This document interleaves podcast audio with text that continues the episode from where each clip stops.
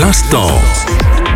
L'instant bande dessinée. Bienvenue, c'est Fabien pour évoquer avec vous la bande dessinée Jésus par Jean-Christian Petit-Fils et Vincent Ravalec, puisque les éditions Fayard lancent Fayard Graphique, une nouvelle collection consacrée à la BD avec deux titres inauguraux, le théorème du Vakita qui nous parle de la fin annoncée de nos écosystèmes, et puis une histoire qui nous parle plutôt d'un commencement, et pas n'importe lequel puisqu'il s'agit de Jésus.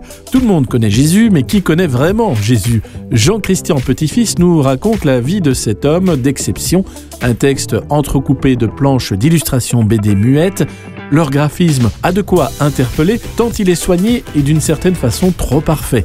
Et pour cause, ce n'est pas un homme, ni même un surhomme, et encore moins un prophète qui les a dessinés. Non, ces pages ont été générées par une intelligence artificielle sous l'impulsion de Vincent Ravalec portons plutôt notre attention sur le texte. Il nous raconte la vie d'un homme, Jésus, vous l'avez compris, qui a vécu il y a bien longtemps et qui focalise toujours l'attention d'un grand nombre de ce que nous nommerions aujourd'hui des followers. Mais pas seulement car la communauté scientifique s'intéresse aussi à lui et des découvertes viennent toujours éclairer d'un jour nouveau sa vie telle qu'elle s'est déroulée. Un livre passionnant sur un personnage fascinant, Jésus par Jean-Christian Petit-Fils et Vincent Ravalec. C'est aux nouvelles éditions Fayard Graphique et c'était une BD commentée par Marc Descornet.